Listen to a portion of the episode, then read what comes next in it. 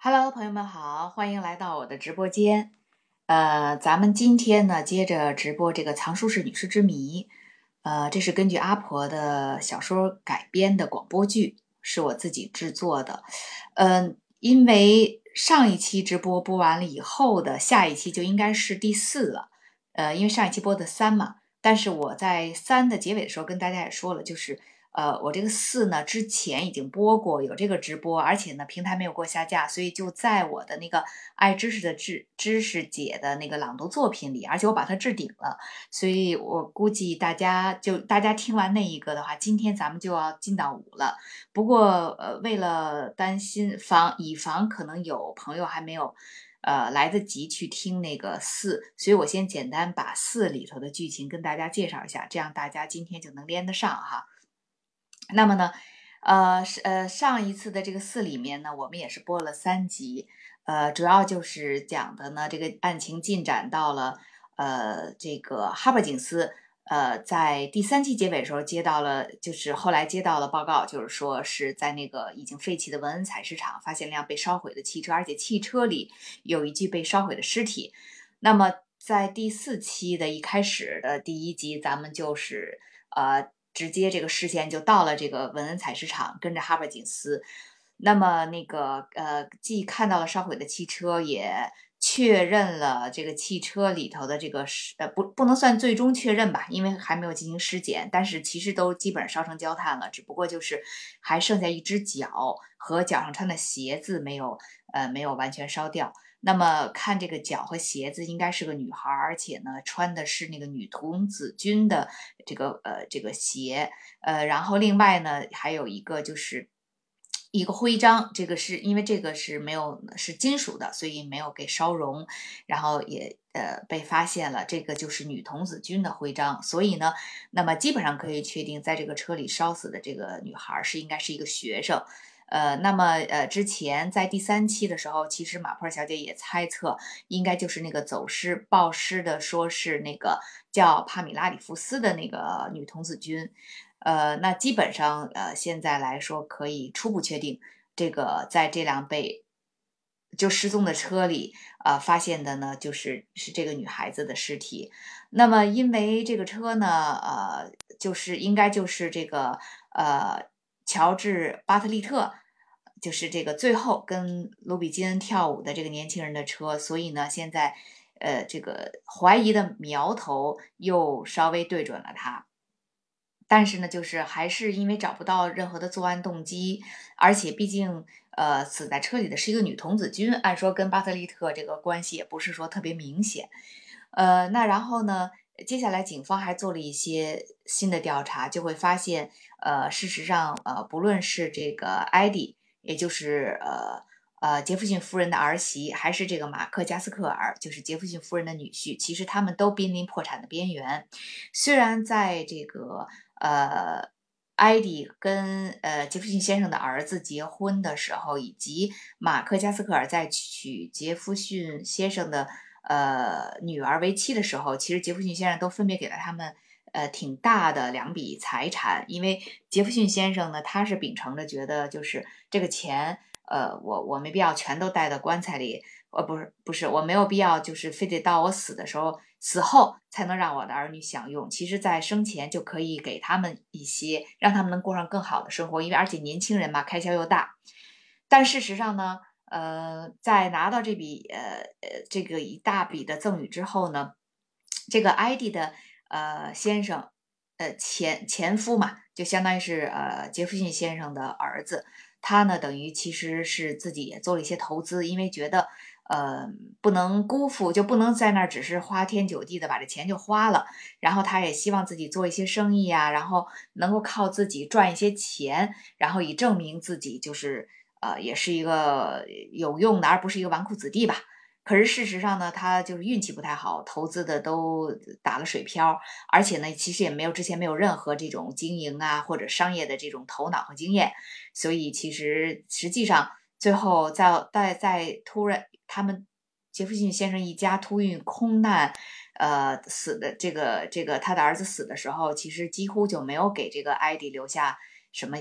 钱，所以呢，这个艾迪这也是为什么他会长期陪伴在杰弗逊先生的身边，因为这样日常开销其实都是由杰弗逊先生来负担。但是呢，艾迪呢，他心里很明白，因为他很爱他的前夫嘛，他知道他的前夫是不愿意让他呃告诉自己的父亲，其实这个钱就这样都被也不能算挥霍光了，但是至少就是等于没有能够。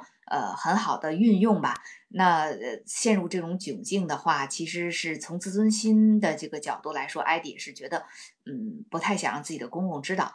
所以呢，在表面上他还尽量维持着自己的体面。所以杰弗逊先生对于艾迪其实已经破产了这个事情，他是毫无知晓的。他还一直以为他靠他在他们结婚时候给予的那一大笔钱，杰弗逊夫人应该过得挺好。只不过呢，因为杰弗逊夫人这人性格上比较节俭，所以。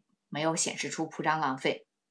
那么再说这马克加斯克尔，也就是杰弗逊先生的这个女婿，他呢就是是是一个赌徒，事实上，所以拿到这个钱啊就各种挥霍。他是真的是基本上把这钱是算挥霍光的，而且还欠了一些赌债。所以这样的话呢，就导致呃这两个人就是其实杰弗逊先生的女婿和儿媳都是很缺钱的。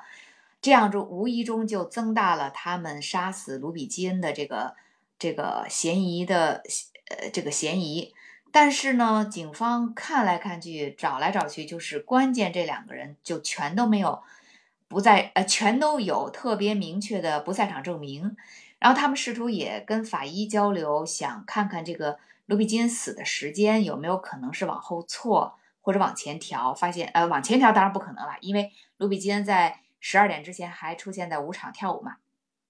那么跳了最后一支舞，十点多十点呃的时候还在跳了最后一支舞，所以呢，那法医呢？但是呢，根据尸体的僵硬程度等等各方面，法医又说呢，就是说他也不可能是十二点以后，午夜十二点以后才死的。那可是，在就是卢比基恩法医测定的卢比基恩的死亡时间，这两个人都没离场，都在，然后打桥牌什么的，跳舞什么的，所以。就是他们都有很明确的这个不在场证明，所以呃，这样的导致就是嗯，完全不知道嗯，到底这个呃是凶手是谁。然后也考虑了，警方也曾经又把苗头指回到那个巴兹尔布莱克，呃，因为这巴兹尔布莱克反正看着怎么也老有点嫌疑，而且之前就是乔西曾经。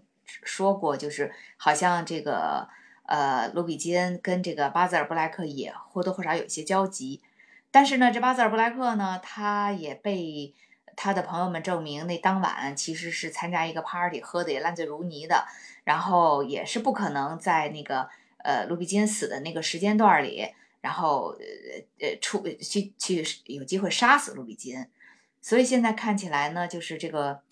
呃，案情就陷入了僵局，也就是说，呃，有明显动机的人却有不在场证明，没有动机的人呢，虽然没有不在场证明，但是他因为没有动机，他就是杀人，他他为什么杀人呢？而且看起来就是也都是属于神智很正常的人，所以这样子这个调查又有点陷入了僵局。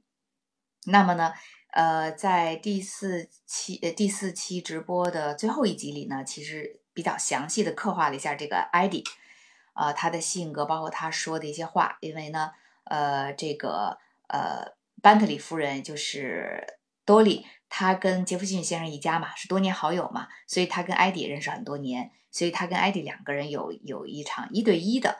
两个人的聊天，那么艾迪也明确跟他说，确实是从今年夏天开始对杰弗逊先生有一些忽忽视，而且呢，也双居了这么多年以后，其实他也心思有点活动了，其实是觉得可以再往前迈一步，而且这个呃，雨果麦克莱恩，也就是现在正在跟艾迪算是交往的或者追求他的这个绅士，其实和艾迪也认识了很多年，只不过之前艾迪从来没有动过这个念头，呃，那么基本上就是在。弗兰克，也就是杰弗逊先生的儿子，呃，去世之后的头些年，其实艾迪一直处于一种悲痛啊，沉浸在这里面的过程中，也没有无心考虑其他。但是时间久了，慢慢慢慢，其实艾迪有一定的这个心理变化，包括就是雷蒙德·斯塔尔的出现，就是他的网球教练嘛。也是挺熟的，也是一个阳光帅气的小伙子，等等，可能对艾迪都有一定的吸引和刺激，导致他其实心思就活泛了。然后呢，他自己也承认，就是自己其实是想再往前走这一步。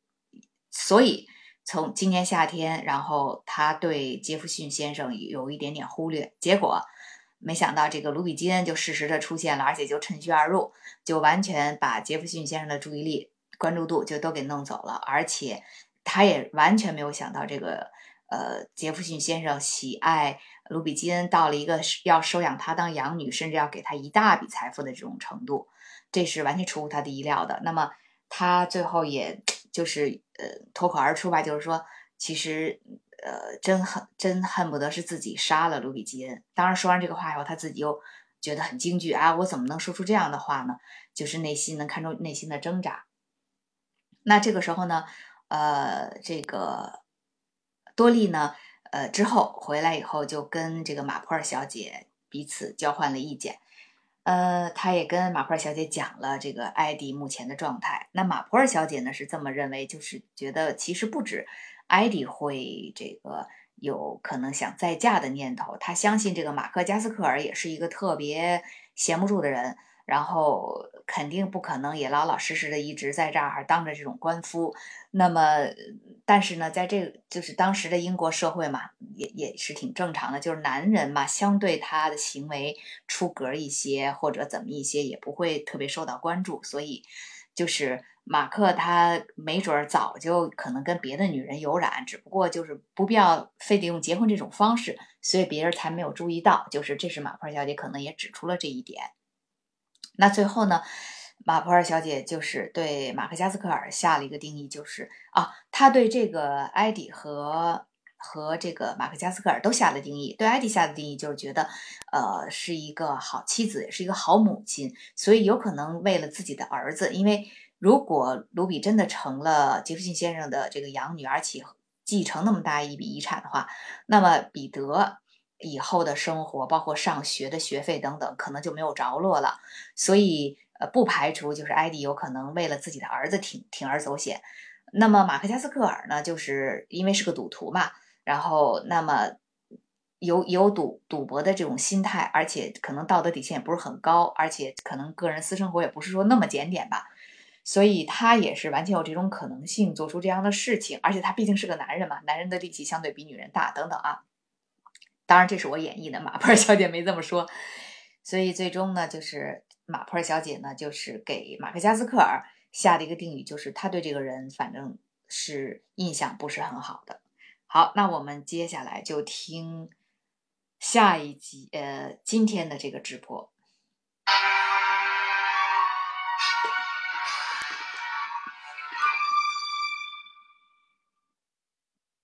就在此时。马克加斯克尔与亨利克里瑟林爵士的谈话证实了马普尔小姐的评语。马克以他特有的坦率直奔问题的核心：“我刚刚才知道，原来我是警方的头号嫌疑人，他们正在调查我的财务困境。你知道，我几乎破产了。如果亲爱的老杰夫能够像预期的那样，在一两个月后去世的话，艾迪和我就能如期分到财产。”那就万事大吉了。实际上，我欠了很多债。如果真破产了，就会很惨；如果能避免，那就完全是另外一回事儿。到时候我会出人头地，成为一个富翁。亨利·克里瑟林爵士说：“你真是个赌徒啊，马克。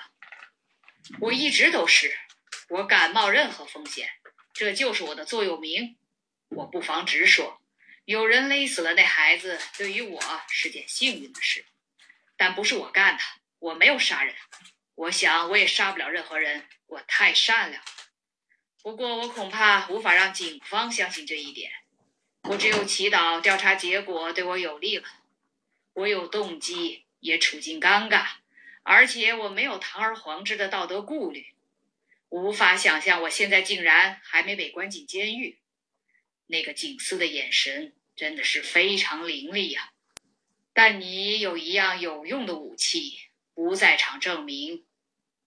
不在场证明是世界上最靠不住的东西。无辜的人从来都不需要不在场证明。其实我非常害怕，毕竟这是一场谋杀案。你们别以为我不为老杰夫难过，我很同情他。不过卢比的死虽然对他打击很大，但这个结果更好，总比等他知道了卢比的底细要好。你是什么意思？卢比的底细？马克眨了眨眼，解释道：“那天晚上，卢比能去哪儿？我敢打赌，他肯定是去见一个男人。如果杰夫发现他在欺骗自己，发现他不是那个表面上天真无邪的小女孩，哼哼，我岳父可是个性情古怪的人。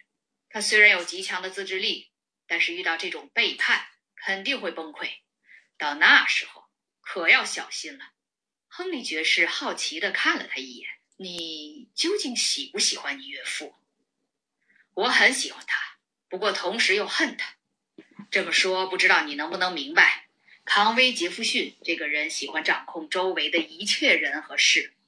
他是一位君主，善良、慷慨、仁慈，但要由他来定基调，其他人都得跟随他的步伐和节奏。”马克·加斯克尔停了一下，继续说道。我爱我妻子，我想再也不会对其他女人有那样的感觉了。罗莎蒙德就像阳光、欢笑和鲜花。她死的时候，我觉得自己被彻底击倒了。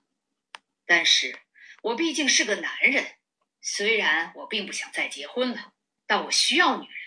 这对我倒也不难，只需小心谨慎就好。可怜的艾迪就不行了，艾迪是一个真正的好女人。是那种男人愿意娶她，而不仅仅是一起上床的女人。给她一些机会，她就能再次结婚，而且获得快乐。然而，老杰夫总把她视为弗兰克的妻子，并且迫使艾迪也这么想。他自己是毫无感觉，但这让我们感觉像是在坐牢。很久以前，我就悄悄越狱了。艾迪今年夏天才开始逃出来，这带给杰夫不小的震动。他的世界变得稀碎，结果卢比基恩趁虚而入。说到这里，马克竟然情不自禁地小声唱起来：“可惜他现在躺在墓里面，没法再出来捣乱捣乱。”来吧，我们去喝一杯，克里斯林。亨利爵士心想。要是马克·加斯科尔不被警方怀疑，那才怪。梅特卡夫医生是丹莫斯最著名的外科医生之一，他对病人谦和有礼，总能让病房内的气氛轻松愉快。他现在正在认真倾听哈珀警司说话，并且平和准确地回答他的问题。哈珀问道：“那么，我可以确定之前杰弗逊夫人的话是真实的？”是的，杰弗逊先生的健康状况并不稳定。这些年，他给自己的压力太大了。他决心要和其他人过一样的生活，因此生活节奏比健康的同龄人快得多。他拒绝休息、放松、慢慢来，完全拒绝我和他的医疗顾问提出的任何建议。结果，他成了一台过度使用的机器。他的心脏、肺、血压全都超负荷。您是说杰弗逊先生完全听不进别人的话？是的，但我没有责备过他。我从不对病人说这样的话，金斯。不过，一个人与其荒废，确实还不如忙得筋疲力尽。我的很多同事都是这样，而且我认为这个方法并不坏。这么说来，从身体方面来看，康威·杰弗逊还算健壮，或者应该说是肌肉强壮。对了，他精神好的时候可以做什么呢？他的手臂和肩膀都很有力量。苦难之前，他就是个很强健的人。他可以灵巧地操纵轮椅，依靠拐杖可以自己在房间里活动，比如从床上挪到椅子上。像杰弗逊先生这样的病人不能安假肢吗？他不行，他的脊椎骨损坏了。原来是这样。我再总结一下，从体格方面来看。杰弗逊健康强壮，他自己感觉很好，是这样吗？梅特卡夫医生点了点头。但他的心脏状况不好，任何紧张或劳累、震惊或者突然的惊吓都可能导致他猝死，是这样吗？嗯，差不多。过度劳累正在慢慢摧毁他，因为他疲倦时也不休息，这会加重他的心脏病。疲劳不会导致他猝死，但突如其来的震惊或者惊吓就会。我已经明确提醒过他的家人了。哈珀金斯缓缓说道。然而，事实上，震惊并没有夺走他的生命。我的意思是，不可能还有比这更令他震惊的事了，对吧？可他还活着。梅特卡夫医生耸了耸肩。对，不过，金斯，如果你有我的经验，就会知道，很多病例确实无法准确预测。人体比我们想象中的要坚韧得多，而且从我的经验来看。身体上的打击通常比精神上的打击更加致命。简单的说，与得知自己喜爱的女孩死于非命相比，恐怕突然“砰”的摔门声对杰弗逊先生来说更加致命。哈珀金斯思索着医生的话，一字一顿地说：“但是大家都会认为，那女孩的死所带来的震惊会轻易要了杰弗逊先生的命。”对，是会这么认为。医生好奇地看着哈：“你不会是想那女孩的死是为了要康威·杰弗逊的？”我不知道我在想什么。哈珀警司有点恼火地回答道：“但是您必须承认，这两件事非常吻合。”稍晚一些时候，哈珀警司这样对亨利·克里瑟林爵士说：“一石二鸟。”先是那个女孩，然后她的死会带走杰弗逊先生，在他还没来得及更改遗嘱之前，你认为他会更改遗嘱？这个您应该比我更清楚，长官。您认为呢？我不知道。卢比基恩出现之前，我无意中得知他已经把钱留给了马克加斯克尔和杰弗逊夫人。我不理解他现在为什么要改变主意。不过，当然有可能这样做。也许他会把钱留给某个动物收容所，或是捐给年轻的职业舞蹈演员。哈珀金斯点点头道：“你永远猜不透一个男人的脑子里究竟装了些什么，尤其在他处理钱财而不必考虑道德义务的时候。毕竟杰弗逊先生跟他们没有血缘关系。”亨利爵士说。他喜欢那个男孩小彼得，那您觉得他把彼得视为自己的孙子吗？这一点您比我清楚。亨利爵士想了想说：“不，我不这么认为。还有一件事，我想问您，长官，我很想知道杰弗逊先生到底有多喜欢加斯克尔先生和小杰弗逊夫人。我自己无法判断，他们都是您的朋友。”所以我想您应该知道。亨利爵士皱起眉头：“我不太明白你的意思，哈珀。呃，这样来说吧，长官，当然没有人会怀疑杰弗逊先生非常依恋他们两个。但是在我看来，他依恋他们是因为他们俩一位是他女儿的丈夫，一位是他儿子的妻子。抛开这层关系。”他还会喜欢这两个人吗？还有，如果他们之中有谁考虑再婚呢？哦，我现在明白你的意思了。你提的这个问题很有趣儿。我倾向于怀疑，这只是我的个人看法。这会使他的态度有很大改变。他会祝福他们，也不会心存怨恨。不过，我认为。他不会再对他们有什么兴趣了。他对这两个人都会是这样吗，长官？嗯，我想是的。他对加斯科尔的态度几乎可以肯定会这样。对杰弗逊夫人嘛，也会如此。不过没这么肯定。我认为康威还是喜欢他这个儿媳的。这大概和性别有关，哈珀警司故作聪明地说：“把她当女儿看，比把加斯克尔先生当儿子看更容易些。反过来也一样，女人很容易接受女婿，但却很少把儿媳当成女儿。哦，长官，您不介意和我一起沿着这条小路去网球场吧？我看见马普尔小姐坐在那边，我想请她帮个忙。其实，我想请你们二位都能帮个忙。你需要我帮什么，哈珀？弄到一些我弄不到的情况。我想请您帮我去查问杰弗逊先生的贴身男仆爱德华兹。爱德华兹，你想从他那儿知道些什么呢？他所知道的一切和他的想法，比如。家庭成员之间的关系，他对卢比基恩这件事的看法，我需要一些内部信息。他应该会比任何人都了解情况。他不会跟我说，但他会跟您说。您是他主人的多年好友，我们或许能因此发现些什么。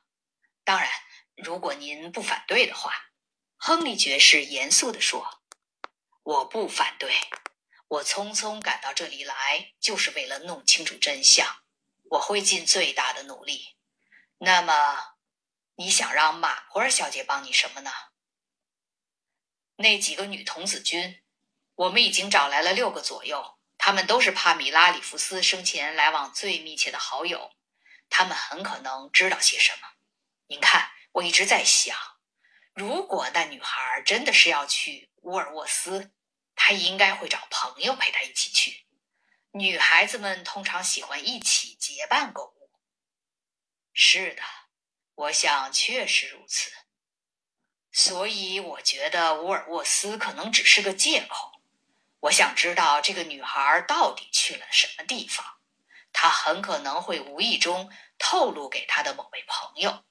如果是这样，马普尔小姐应该能从这些女孩身上问出来。我得承认，她比我更了解女孩。我听说马普尔小姐最擅长处理乡下的那些案件，你知道她非常敏锐。景斯笑了。您说的对，几乎没什么事儿能逃过她的眼睛。马普尔小姐看见他们过来，抬起头，热情的打招呼。听完景斯的要求。她立刻答应了。我非常愿意帮忙，而且我觉得我应该能做点什么。在村子里，我经常接触主日学校和孤儿院里的那些女学生，还有一些非常年轻的小女佣。我一眼就能看出来，女孩子什么时候在说真话，什么时候在说假话。对，您可是真正的专家。亨利爵士说：“马普尔小姐责备地看了他一眼。哦，请不要取笑我，亨利爵士。我可做梦也不敢取笑您。您取笑我的次数倒是不少。哦，对了，我查清了上次您那个问题。哈珀·警司告诉我，卢比房间的废纸篓里确实有剪下来的指甲。”马普尔小姐一边思考。一边说道：“是吗？那么就是这么回事了。”哈珀忍不住在一旁问道：“马普尔小姐，您为什么想知道指甲这件事？”感谢您收听知识姐的。好，这一期咱们就听完了。呃，这一期呢，就是正好接上了呃上一期结尾马普尔小姐对于马克加斯克尔的一个评价。啊，这一期一开始的前半部分主要就是，那，马克加斯克尔和这个呃亨利克里斯林爵士的聊天儿。亨利克林斯林爵士就是，呃，那个之前也介绍过了，他是杰弗逊先生的多年老友，呃，在退休之前是苏格兰场的一个高级警察警警官，然后也是破案经验比较丰富，所以呢，杰弗逊先生就请他过来帮忙看一下，就是能够侦破这个卢比基恩到底他是谁杀死的。呃，那然后这个，所以呢，因为呃，亨利克林瑟林爵士他也是杰弗逊先生的多年好友嘛，所以跟他们家的人也都挺熟的，包括这马克加斯克尔，还有就是艾迪，都都是也是认识挺多年。那么他跟这马克加斯克尔呢，就是两个人这个聊天的时候呢，呃，就发现这马克加斯克尔第一就这个人反正说话就一向挺不谨慎的吧，这一点呢，反正亨利爵士他倒是也是也一直是知道。还有一个呢，就是也也觉得，就马克加斯克尔自自认为，哎，我我应该按说就是嫌疑人了，怎么警察到都不来逮我，就有点这种心态吧。呃，然后那亨利克里斯林爵士其实是为了是安慰他，出于安慰他，就说啊，那个因为其实像呃你和艾迪都有很明确的这种不在场证明，马克加斯克尔就对此表示一种嘲笑，就是说其实真正清白的人根本就从来都没有。不在场证明，所以不知道他这句话就是是不是为后面的剧情留一个扣子啊？但不管怎么样吧，反正就是他就有一股玩世不恭的感觉，而且他也自直接自己承认了自己第一。就是破产了，其实是也几乎可以算是身无分文，呃，而那那换言之，就是说，其实他也是很盼着这个杰弗逊先生的这个财产遗产能够给过来，而且呢，因为在之前的剧情里也有谈到杰弗逊先生他其实是有心脏心脏不好。呃，所以呢，其实医生也是建议杰弗逊先生要减少一些呃活动啊，多静养啊。但杰弗逊先生也不听，挺自我的一个呃老头儿。所以呢，实际上，大家心里有个预期，可能觉得杰弗逊先生他不不不会就呃，应该是会不久于人世。虽然没有那么快，不是说几个月或者是一年，但是有可能一年、两年、三年吧，就这个样子。结果。卢比基恩的突然出现，可能把大家的这个算是按部就班的心态吧，就一下就给打破了。那么艾迪呢，就是之前咱们上一期的直播里，其实也袒露过，就是就觉得就觉得这个呃卢比他对卢比的出现很惊惊诧，也是很很懊恼吧，也是有这种心态。那么当然马克加斯克尔也是一样了，所以他也是为什么在这一。呃，集中还卢比死了，他就觉得如释重负，还唱着歌儿。当然了，这歌儿这这肯定是我自己编的这调儿，这就是那个可可惜不是你，我不知道那个歌的呃名字叫什么，里面反正就有一句就可惜不是你，是那个孟非主持的那个叫《非诚勿扰》吧，就那个节目的主题曲。哎，我觉得这个他这个歌的调儿和这个马克加斯克尔这几句词儿还真是正好是。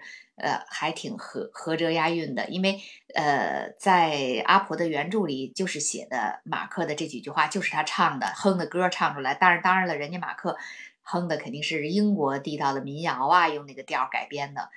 然后我试了一下，因为我我是对英国的民谣就知道一首，就是《绿袖》嘛，这个特别有有名的一个曲子，就是那个叫噔噔噔噔噔噔噔。噔噔噔，好像是这调啊，但是我试了一下，我发现不太合拍，这这没法往一起往一起连，所以就正好就选了那一个。那么，然后之后呢，就是哈珀警司又继续跟梅尔切特上校在那儿分析案情啊，不是不是梅尔切特，哈珀警司找到了这个呃亨利爵士，就是还是探讨案情。呃，他因为哈珀警司之所以找到亨利爵士，是因为知道亨利爵士跟这个。杰弗逊先生一家都认识很多年嘛，他呢其实是挺想从呃那个就是亨利爵士这边了解到，呃，如果呃艾迪或者是马克再婚的话，呃杰弗逊先生会是什么样的态度？那么基本上从亨利爵士，虽然亨利爵士说的比较委婉啊，但是呢，基本上从亨利爵士这边可以得到判断一个信息，就是说如果这两个人分别再婚了，那就。甭想一分一分这个杰弗逊先生的财产都甭想拿得到了，因为杰弗逊先生会很会会很不开心于他们会就是另组家庭，因为呃杰弗逊先生为什么会把这两个人始终留在身边？因为其实他始终也不太能接受自己的儿女已逝的这种打击，那他会觉得见到艾迪就能想到自己的儿子弗兰克，然后见到呃马克加斯克尔就能想到自己的女儿罗莎蒙德。所以这样子，在从他们身上还看到自己的儿女的一些影子和过去生活的细节吧，这样对他也是一个心理安慰。但是，一旦这俩人另外结婚，跟别的完全陌生的男女了，那他肯定这是没法接受的。那么，呃，在此之前呢，就是哈珀警司还去特意拜访了杰弗逊先生的，呃，也御用的医生吧。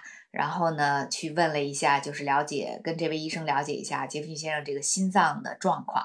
那这位医生也说得很清楚，其实杰弗逊先生呢，他确实是有一些呃体力透支啊、操劳过度啊，然后呢，就是按说应该静养，但是呢，他这种出于亢奋，其实对他的身体也不一定真的。尤其是心脏带来真的想象的，如其他人想象的，以为已经就是衰竭到很厉害的程度，可能呃大概不久的将来就就会离世。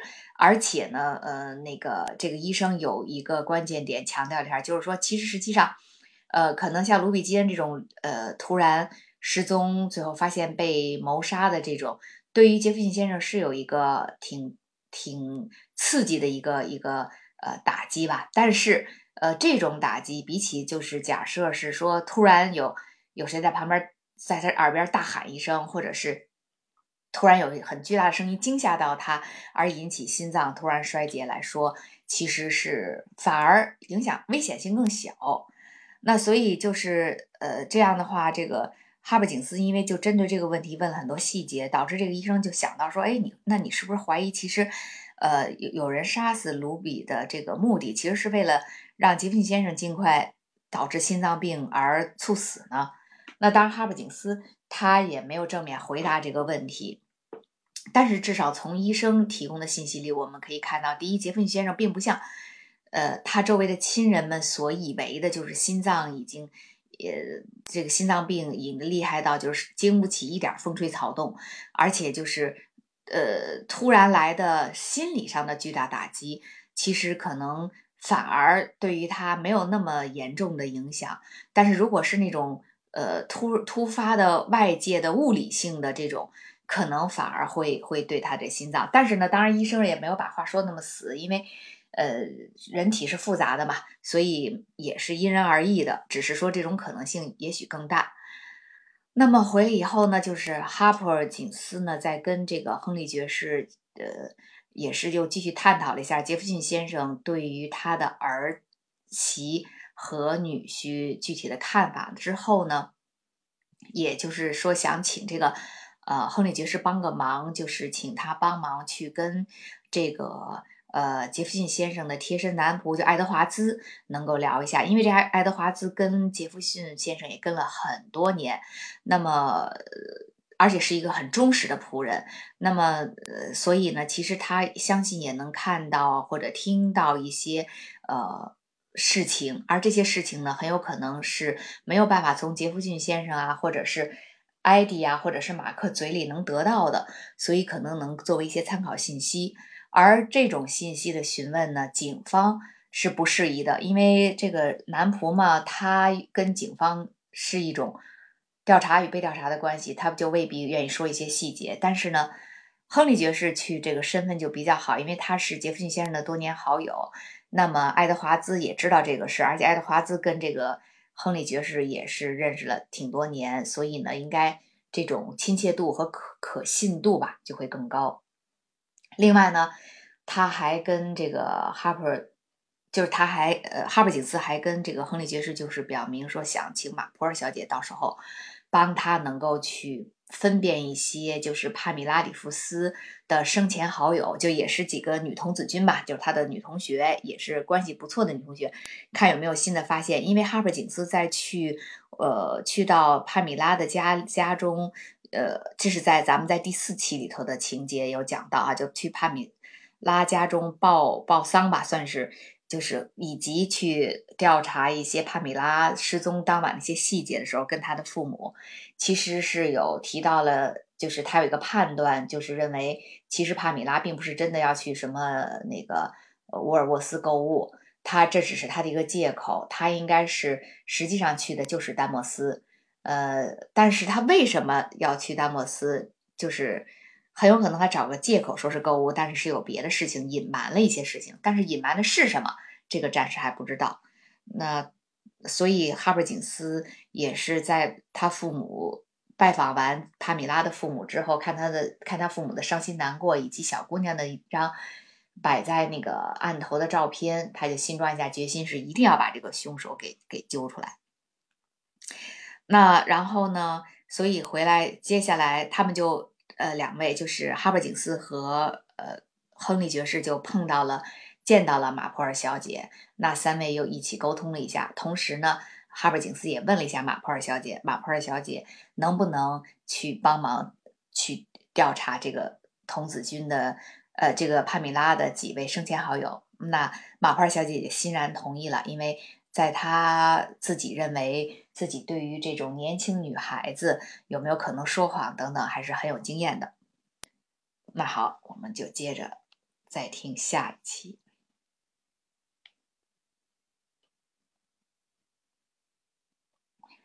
这个应该是第十九集了，相当于其实进展的还是挺快的。我看看啊。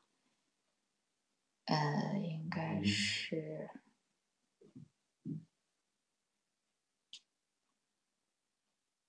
应该是这个吧。稍等啊，对，他的语气中充满了无所谓和不感兴趣。女尸之谜，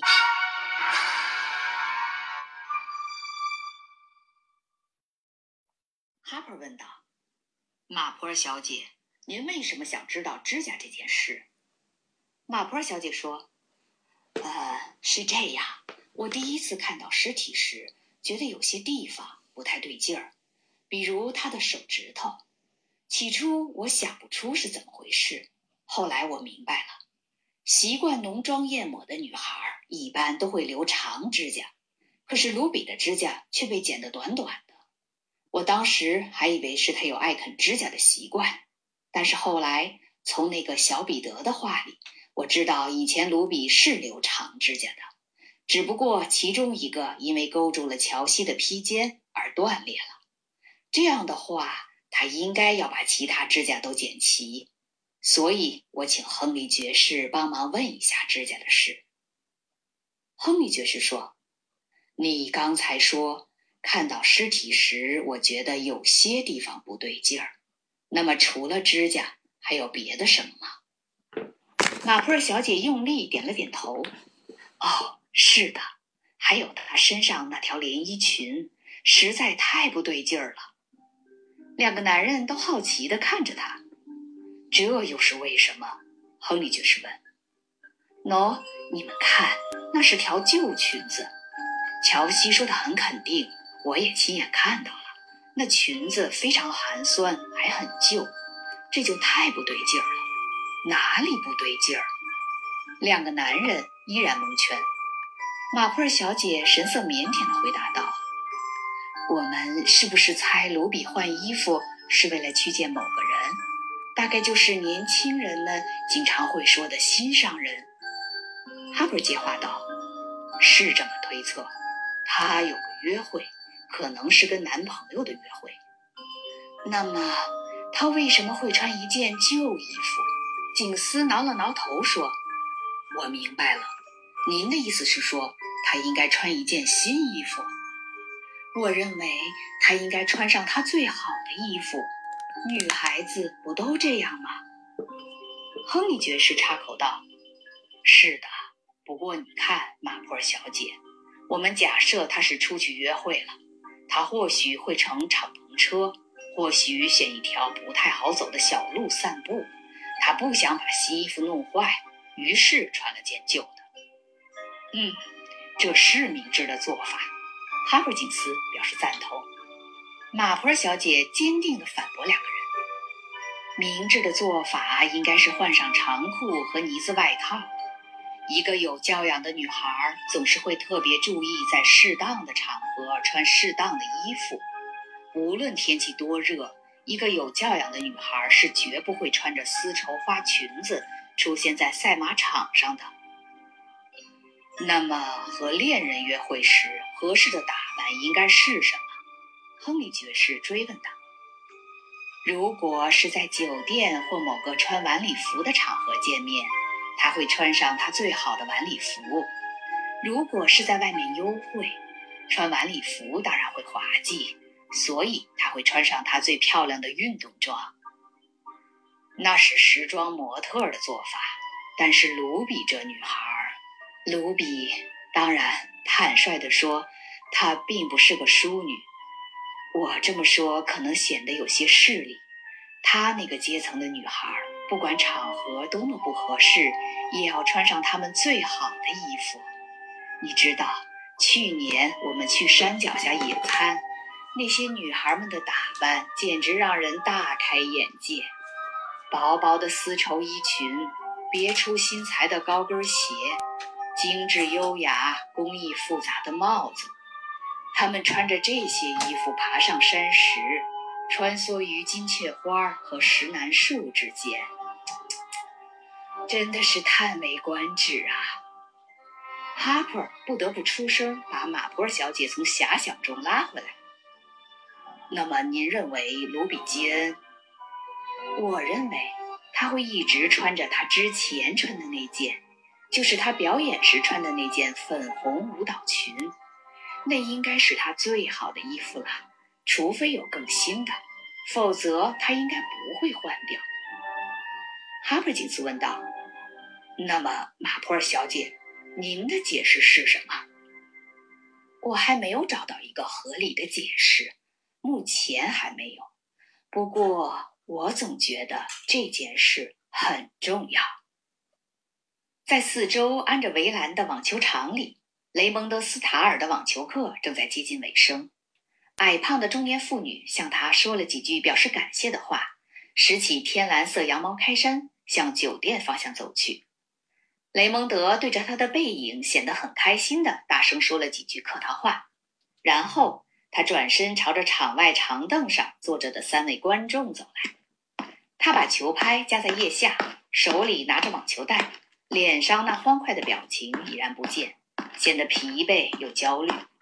他走进长凳，对三位观众说道：“结束了。”笑意再次在他脸上绽放，迷人的男性魅力与他那晒黑的脸庞和轻巧自如的优雅恰到好处地融为一体。亨利爵士不禁在心里猜测他的年纪。二十五，三十，三十五，无法判断。雷蒙德轻轻摇了摇头，说：“瞧，他永远也打不好。这一切对你来说一定很乏味。”马普尔小姐说：“有时候是这样，特别是夏末的时候，想到酬金会让你振作那么一下，但即使是钱，也不能激发你的想象力。”哈珀金斯突然站起来说道：“呃，马普尔小姐，我半小时后再来找您，可以吗？”“啊，没问题，我会准备好了。”雷蒙德站在原地，望着哈珀离去的背影说：“我能在这里坐一会儿吗？”“坐吧。”亨利爵士说。“抽烟吗？”他拿出烟盒递过去，同时想着自己为什么对雷蒙德·斯塔尔存有偏见。只是因为他是一个职业网球教练和跳舞蹈的，如果是，那也不是因为网球，而是跳舞。亨利爵士和大多数老派的英国人一样，认为舞跳得太好的男人都靠不住。雷蒙，雷蒙德，哪个是他的名字？亨利爵士突然提出这个问题，对方似乎觉得这很有趣。雷蒙是我最初工作用的名字。雷蒙和乔西，看很有西班牙风情吧？后来因为这里对外国人有偏见，我就成了雷蒙德，非常英国化的名字。马普尔小姐问道：“这么说来，你的真名完全不同？”雷蒙德笑了一下：“哼，事实上，我的真名是雷蒙。我祖母是阿根廷人，但我的第一个名字是托马斯，平凡的令人乏味。”他转向亨利爵士。您是从德文郡来的吗，先生？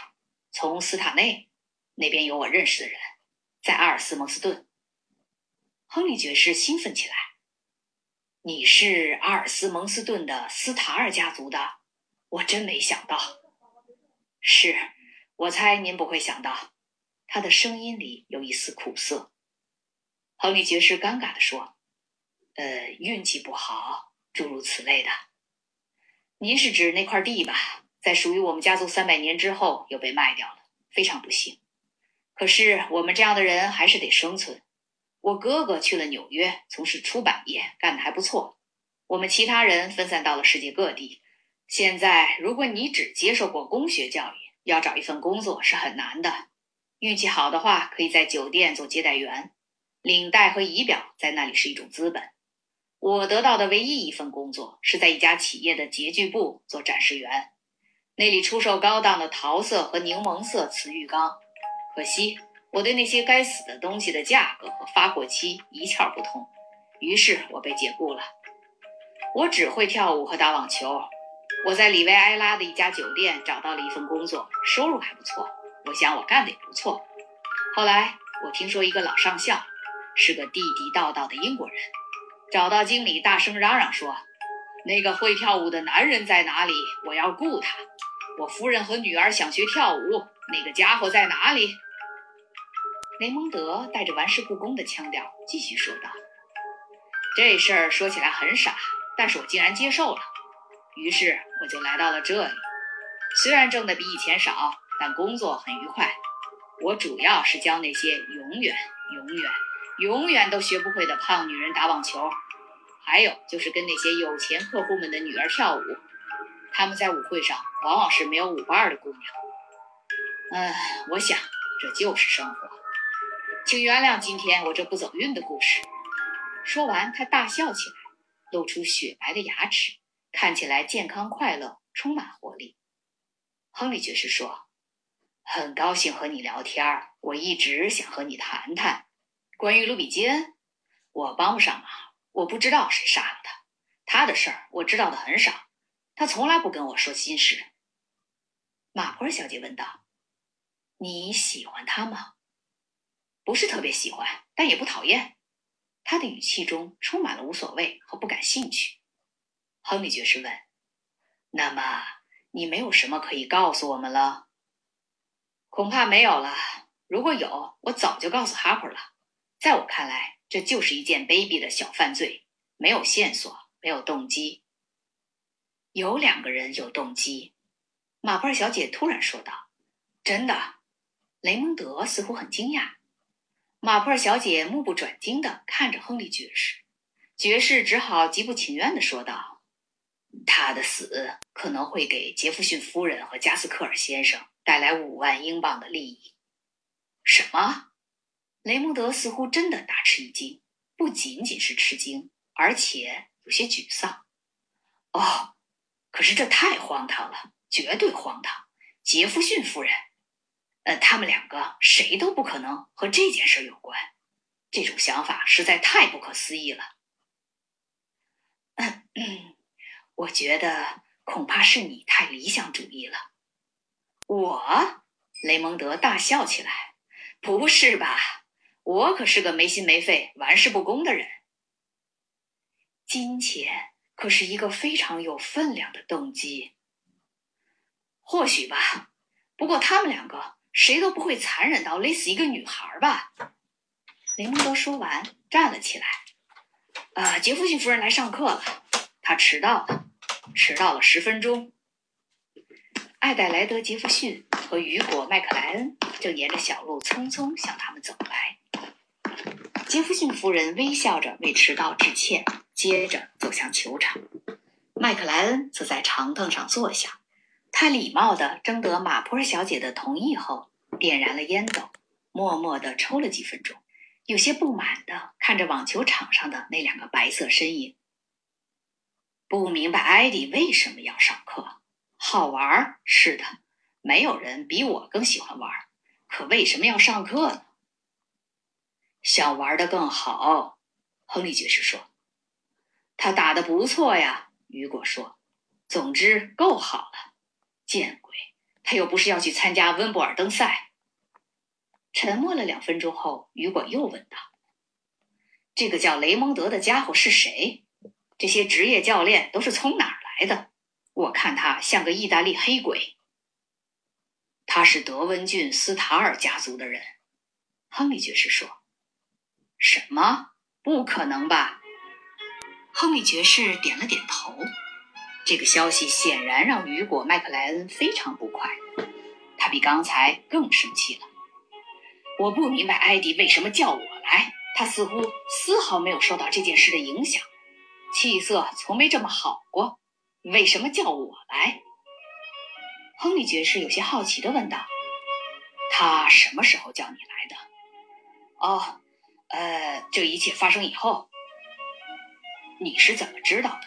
电话还是电报？”“电报。”“啊，我只是出于好奇，请问电报是什么时候发的？”“呃，我不知道确切的时候。”“那么你是什么时候收到的？”“其实我没有收到。”事实上，是他打电话给我的。哦，你当时在哪里？事实上，我前一天下午就离开伦敦了。当时我在戴恩伯里角。什么？那离这儿很近呀。是的，很滑稽，是不是？听到消息，我刚打完一场高尔夫，立刻就赶来了。马普尔小姐若有所思地看着雨果那张显得焦躁不安的脸。我听说戴恩伯里角这个地方相当不错，而且还不算太贵。确实不贵，贵了我也支付不起。那是一个漂亮的小地方。哪天我们一起开车过去看看？马普尔小姐说。啊？什么？哦，呃，好呀，欢迎。雨果一边说着，一边站起身来。我最好活动活动，这样有胃口。说完，便不自然走开。亨利爵士说：“女人对他们忠实的仰慕者太不公平了。”马坡小姐笑了，但没有搭腔。“你是不是没想到他这么乏味？”亨利爵士问。“我很有兴趣知道。”也许思想比较保守，马坡小姐说，但我想他很有潜力，确实很有潜力。亨利爵士也站了起来。我该去办我的事了。我看见班特里夫人正走过来，要和你来作伴。班特里夫人气喘吁吁地走来，坐下，喘了口气，说道：“我刚才一直在和酒店女仆聊天，可是一点帮助都没有。”接着，他的注意力被网球场吸引了过去。艾迪的球技很有长进，那个职业网球手是个迷人的年轻人。艾迪也很漂亮，她仍然是一个有吸引力的女人。如果她再婚，我一点都不会惊讶。而且，杰弗逊先生死后，她还会成为一个富有的女人。马普尔小姐说：“哦，姐，不要总把别人想的那么坏。为什么你还没解开这个谜团？我们似乎一点进展都没有。我本以为你很快就会知道答案的。”班德里夫人的语气里有责备之意。哦，亲爱的，我确实不是立刻就知道答案了，而是过了一段时间。班特里夫人吃惊的转过身，用不敢相信的眼神看着马普尔小姐：“你是说，你现在已经知道是谁杀了卢比基恩？”“嗯，是的，我已经知道了。”“简，是谁？”快告诉我！感谢您收听知识姐的节目。如果您喜欢这个专辑，欢迎您帮忙订阅。好，这一集就又播完了。就像刚才这位朋友说的，每一集结尾都要留个扣子，不留扣子怎么会越大家有兴趣接着听下一集呢？这个很重要。呃，其是其实我都全都做完了，然后呃。呃，如果大家朋友们也平时也上其他的一些视频网站，比如说 B 站呀，或者是西瓜视频什么的，其实可以在上面找到我的同名账号下的这个广播剧，那个我已经都更新完了。然后他们因为是视频的，但是实际上呢，基本上。到后面就听的这些部分，依然也你就可以当音频听，也不用特别占眼睛。就同时平时开着车呀、坐地铁呀，或者是就是干着自己什么的事儿的时候，如果不需要特别全神贯注的话，其实都可以听。所以着急想知道结尾到底谁是凶手的朋友，可以去 B 站和西瓜上啊搜我的同名账号就可以了。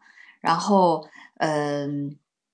刚才这一集呢，其实主要就是对雷蒙德·斯塔尔这个人物，也就是之前呃，相当于是乔西和呃卢比基恩的搭档，呃男搭档，舞蹈男搭档，又做了一些详细的背景的描述。嗯，能听到就是他呢，其实呃之前应该算是一个生活在成长于吧，这是当然了，这是他自己这么说啊，成长于一个斯塔尔家族。那也是应该算是名门之后吧，至少在当地应该算是还是有一定的那个什么。那然后不管是一战，就因为一战以后，很多在英国其实整个上层社会都受到了一些冲击，所以可能导致就是他自己也说嘛，包括他的哥哥跑到美国去发展，那自己也变成沦落成。在这种高档酒店陪呃别人跳舞啊，陪一些有钱的小姐呀太太跳舞，以及就是教有钱的小姐太太打网球啊。当然不光是小姐太太啊，有钱的上层绅士什么的都是啊，就反正服务于有钱人吧，然后来帮着给提供这样的服务。但是能够从他看跳舞跳的也好，然后打网球打的也好，可能确实以前的生活是挺优渥的吧。那而且从他对于这个呃这件事情的这个呃态度来看，感觉他应该是比较被排除在这个凶手的嫌疑人的这个圈外的。但是呢，能看出来他对于艾迪，也就是艾黛莱德·杰弗逊，也就是杰弗逊先生的儿媳，呃，应该还是非常有抱有维护心的。所以一一听呃这个。呃，哈伯警司他们一说，好像感觉要把矛头指过来，马上就就替他们替他分辨，还有马克替马克分辨。但我想他其实主要还是为了替艾迪分辨吧。呃，然后呢，那么呃之后就是这个 雨果麦克莱恩也出现了，因为这雨果麦克莱恩其实基本是在这书的从这个这个作品的半截儿出来的，然后也知道他是在追求这个艾迪。那么从他身上又突然发现了一些新的疑点，因为发现出事当晚他其实离呃酒店很近，而且呢那个呃艾迪一叫就过来了，但是他实际上是不是真的是第二天早上到的，这咱也不知道。而且如果艾迪假设是犯罪嫌疑人之一的话，那么很有可能他的帮凶应该是个男人嘛，因为毕竟连杀。了两个女孩的话，这个可能这个凶手是个女人的几率也不是那么大吧。然后包括力气啊，包括这个能杀人的这种狠心啊等等。所以呢，这个雨果麦克莱恩偏偏回答问题有点吞吞吐吐，那于是难免大家心里又又对这个人也产生了一点疑虑。嗯，不过但是我想，其实基本上经常听，呃，经常呃看一些古典探案。作品的朋友，或者是对阿婆的写作风格比较了解的，可能应该知道，其实他会在作品里其实是塞进去很多呃一些就是呃貌似好像感觉哎有一点嫌疑的人，但是呢，如果你发现他没有费很多的笔墨去写，其实这个人基本上就是打酱油的或者工具人。但是呢，有一些就是一上来就一看就是应该是犯罪嫌疑人，然后也花了挺多笔墨的。但是往往也不是，所以就是基本上他呃这个里呃就是他其实阿婆就是他的作品的丰富，就是题材的丰富性以及悬疑性还是很，她是一个很多产的女作家，然后这些方面还都是非常值得称道的，而且基本上作品的结构也都不太一样，但是写多了嘛，总体来说是会有一些。呃，大的框架的那基本上就是这个最终的凶手总是一个呃，不会是到片尾才出现的人，应该是在比较靠前的位置就会出现了。但是只不过一开始，呃，嫌疑就完全没往他身上，一点都没露出嫌疑，而且呢，也一开始的琢磨不多，但是只不过一直是时不常的哎晃一下，时不常的晃一下，然后到最后的时候，等到揭秘发现这个人是凶手，再回溯。想一想他之前的在里头描述的各种情节行为，就会发现哦，原来其实跟这个谋杀案是很很能搭上边儿的。这个我觉得就挺挺有意思的，所以跟着这个情节走吧，就会觉得还挺有趣的。嗯，那么所以呢，今天就是讲到这儿，结尾的时候呢，那这个我卖了一个关子，其实不是我我卖了一关子，是马博尔小姐卖了个关子。那她其实跟她的好朋友多莉说了，她已经发现知道凶手是谁了。那多莉当然着急啊，因为可能从前面的情节描述中，各位已经了解到了，多莉是一个就是急性子的，呃，特别急性子一个一个女性。然后马上就问，那到底是谁呀？那么我们下一期的直播就会来揭晓这个答案。呃，我在这儿再写一下吧。如果有朋友，哎呦，等会儿啊，有朋友没能刚才听到我说的 B 站西瓜视频，对，对，就是这两个里头有我的那个有同名，我的同名账号就是爱知识的知识姐。所以有朋友如果想早一点的去了解这个结尾的话，呃，可以去听，但是请不要在直我的直播间里去剧透哈。如果听完了，呃，您就不来这不来直播间也没有问题，但是千万不要剧透，因为别的朋友还需要听。好了，那今天就到这儿，谢谢大家，拜拜。